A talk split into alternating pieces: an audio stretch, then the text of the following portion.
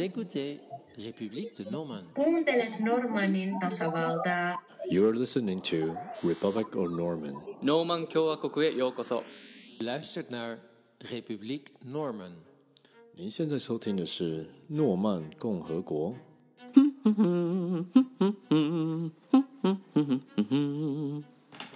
嘿，你们大家好，我是 Skyler。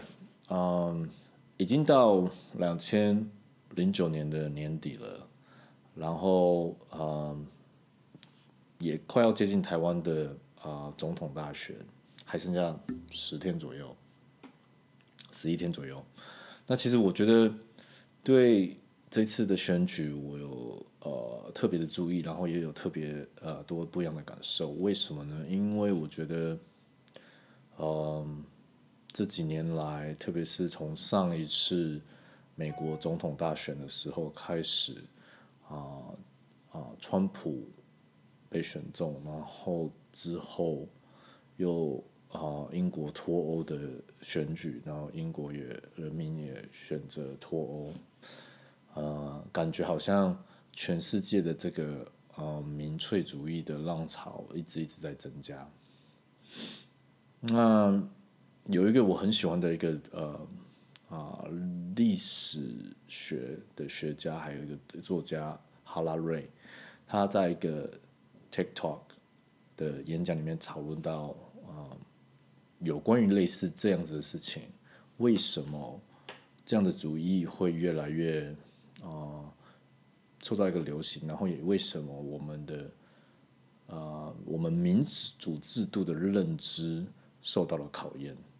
那他这个主题，他在那个 TikTok 讲的那个主题叫做“啊、为什么法西斯主义如此的诱人？”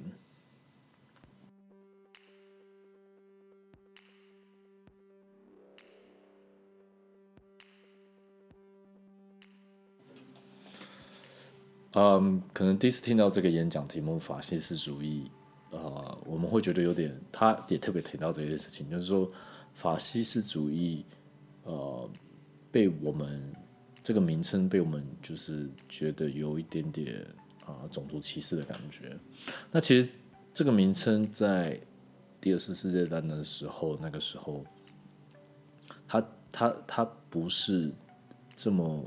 呃简单的去解释的方式，因为我们现在我觉得可能会有呃恶魔化的感觉。那如果真的是恶魔化，就像我们电影在看电影里面的，呃，坏人跟好人的的呈现的话，我们怎么可能会有人想要去当坏人呢？那法西斯主主义也是一样，它是一个 一个想法，可是它会有一个很美好的包装，去让人家觉得，哦，我也许变成比较。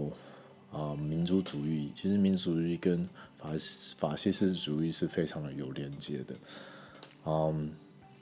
就会让我觉得容易去呃，把爱国啊，把把整合一个一整合一个国家一群人是比较容易的方式。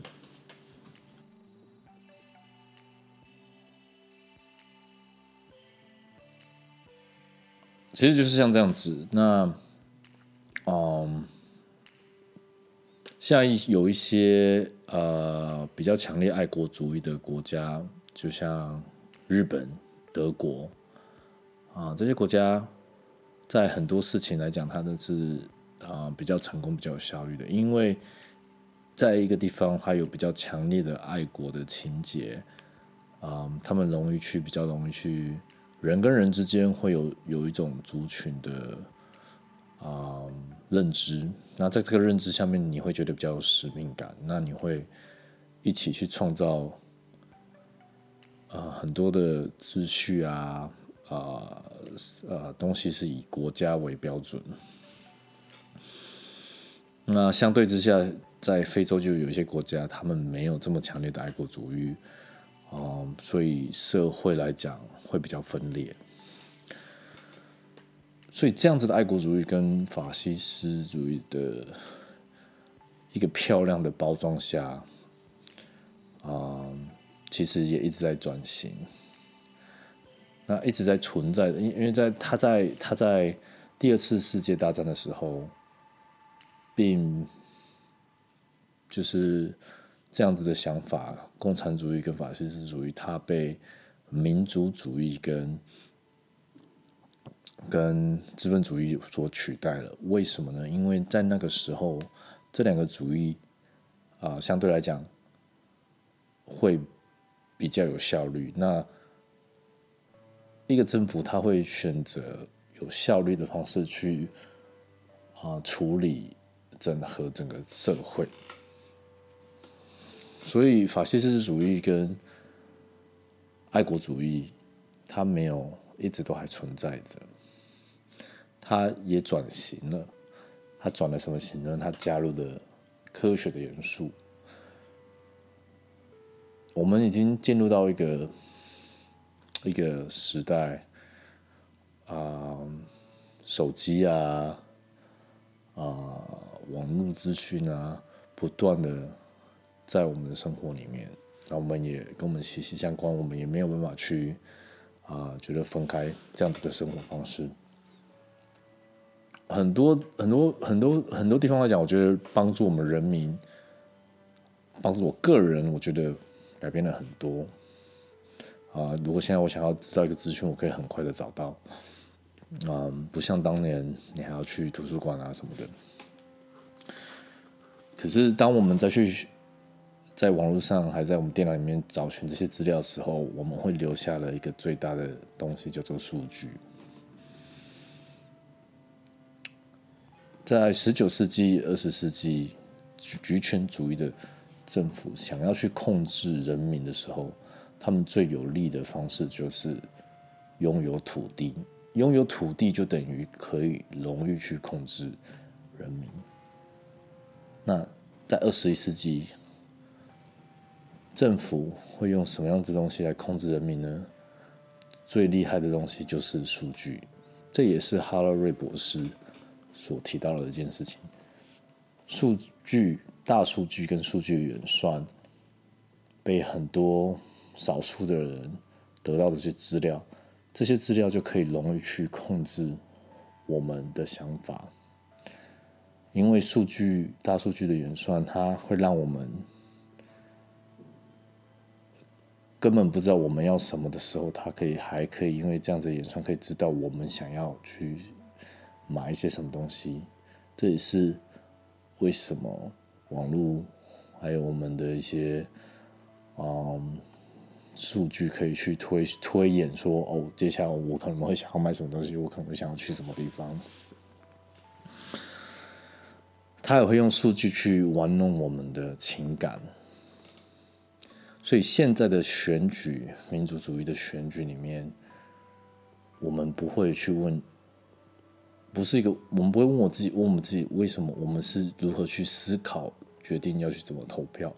我们反而是用我们情感方式去投票。所以这也是我最近看到，啊、这次二零二零的台湾总统大选的辩论会，然后我看到，嗯、韩国瑜用非常，啊、他的言语里面带到非常多的情感，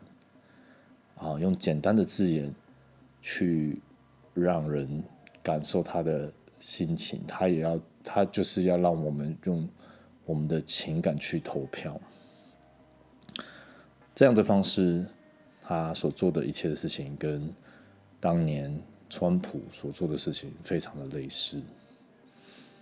还有很多人不觉得那时候川普会川普会被当选，可是他还是当选了。所以这次我非常的担忧，嗯，因为在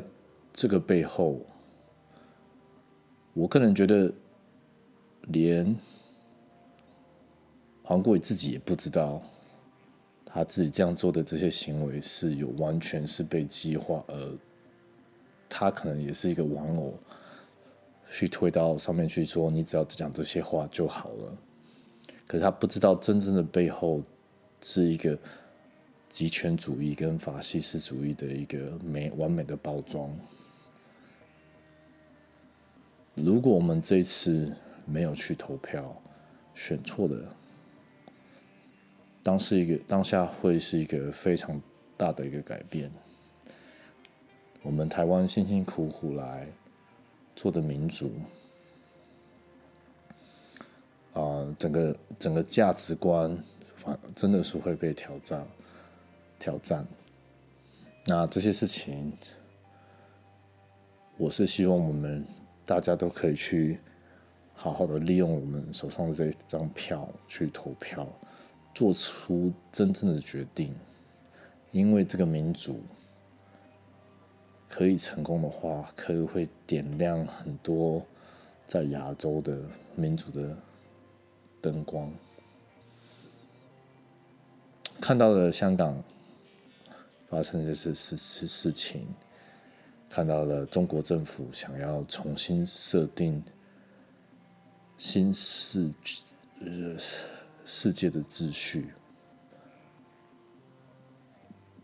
也许没有对或错，可是也许我自己的认知，我自己知道的自由，不符合这个新秩序的一个想法吧。